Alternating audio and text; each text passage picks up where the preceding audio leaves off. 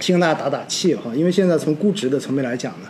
指数本身已经处在一个相当低的位置了。我们说呢，应该算是一个底部的区间。但是呢，如果真正去检视一下今年的这一种市场的涨跟跌，在上周我记得很清楚，有朋友的话呢，在网络后台给我留言说：“哎，奥总，我感觉今年其实上证指数好像并没有跌太多呀，为什么感觉大家的反应这么？”激烈对吧？对，我说你去看看科创板，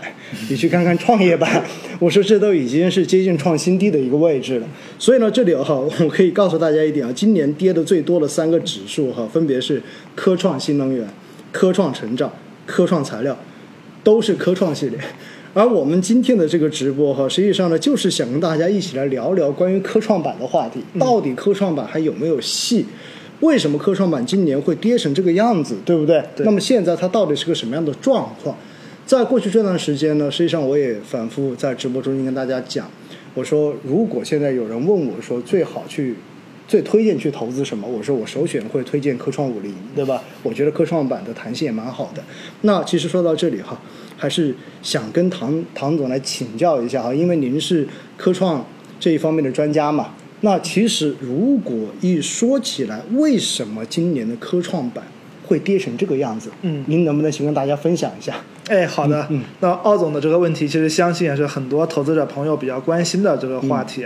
那么，其实确实像奥总刚刚提到的，其实从市场表现来看，其实今年整个科创板的表现其实还是比较低迷的。对。那么就是截止到上周五的话，其实科创五零指数跌幅是接近百分之十。那么如果就统计从四月份以来的话，其实科创五零的跌幅是超过了百分之二十。所以像这种就是说，在一轮行情中跌幅超过百分之二十，那么给投资者朋友的体验肯定是非常差的。那么其实我认为呢，就是过去这。这段时间科创板的一个下跌呢，我其实总结了以下几个原因吧，然后给投资者分享一下。那么首先呢，其实科创板它整体还属于一个高弹性的一个强贝塔资产。那这什么意思呢？也就是说，其实在市场表现不佳的时候，那这种高贝塔或者强贝塔这种资产，它的跌幅其实会大于市场的一个贝塔的。因为其实整整体来看，整个科创板呢，就是说这些股票，一个是就是说它的市值。可能普遍就是说并不是太大，可能除了科创五零，那么在科创五零以外的这些市值呢，整体不是太大。那第二呢，在其实我们知道二季度整个中国经济其实相比一季度其实是环比出现了走弱。那么在这种背景下呢，像这种就是高弹性强贝塔这种资产，可能就是受这种就是经济走势不佳这种影响可能会更加大。所以整体来看，就是说这种在预期转弱的时候，那么就是在科创类资产可能遭遇的抛售是比较大的。所以就是我们看到，就是目前就是整个科创板的表现，在今年来看也是比较差的。所以这个是第一个。那第二个呢，就是科创板其实就是说它基本面也会受到一些就是说行业的一个拖累。因为其实当时在科创板定位之初，那么它就定位于服务于国家这种核心战略这些产业。所以我们能看到，目前科创板就是半导体这种产业占比比较大。那么其实今年以来，整个半导体的表现也是不太佳的。那么这其中既有就是说宏观需求不太。情的一个影响，那么同时呢，可能也会就是受这种就是制裁方面的一个影响，所以整体来看呢，就是半导体的一个表现不佳，也是拖累了整个科创板的一个表现。那么最后呢，其实就是一个流动性的问题了，因为我们其实投资者应该比较清楚，那么其实整个科创板其实是有一个就是说五十万的一个开户限制的，所以就说它是要求你在过去二十个交易日。然后你的日均资产在五十万以上，那么其实这个门槛是比较高的，因为我们也知道，其实有这种数据统计，其实大多数个人投资者的资产其实是在五十万以下的，所以呢，这样就是造成了在下跌过程当中，这种流动性，就是科创板它的流动性相对会比其他板块是更加就是差的，所以这也是加剧了整个指数的一个下跌，因为下跌当中它的一个抄底力量相对比较少。嗯，所以我觉得就是以上可能就是我个人总结，就是说今年科创板表现不佳的几个主要原因。明白，也就唐总刚才讲到了三个重要的原因哈。第一个，本身它就是一个高弹性的资产，所以的话呢，在整个市场预期转弱的时候，它跌的可能会更快一些。同样的啊，涨的时候也会涨得更快一些。对对对，确实是这样子啊。如果大家还记得的话呢，在今年一季度的时候，我们当时做总结，因为科创板当时的涨幅是领先于市场的，没错，对吧？然后两位数以上，但是回过头来呢，我们看到从二季度以来，因为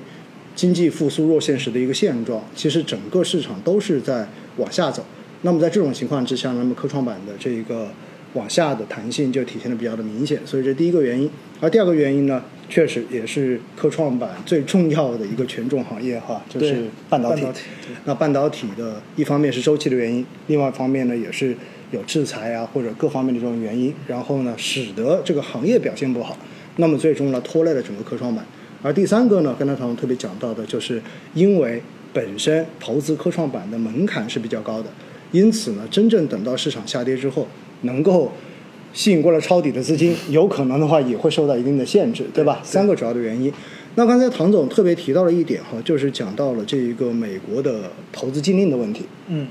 那实际上我们看到呢，美国针对中国我们的这种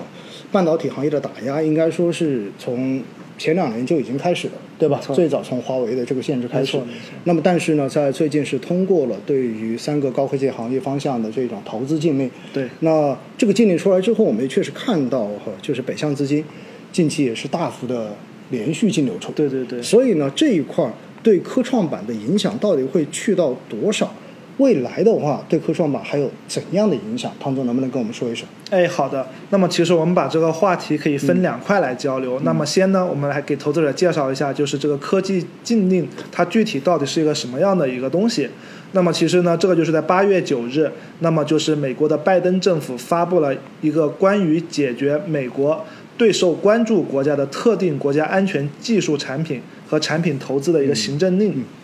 那么这个我们简称就是行政令。这里面呢，其实明确提到了要加强对半导体，就对中国半导体和微电子、人工智能和量子技术这三个领域的一个投资审查监管。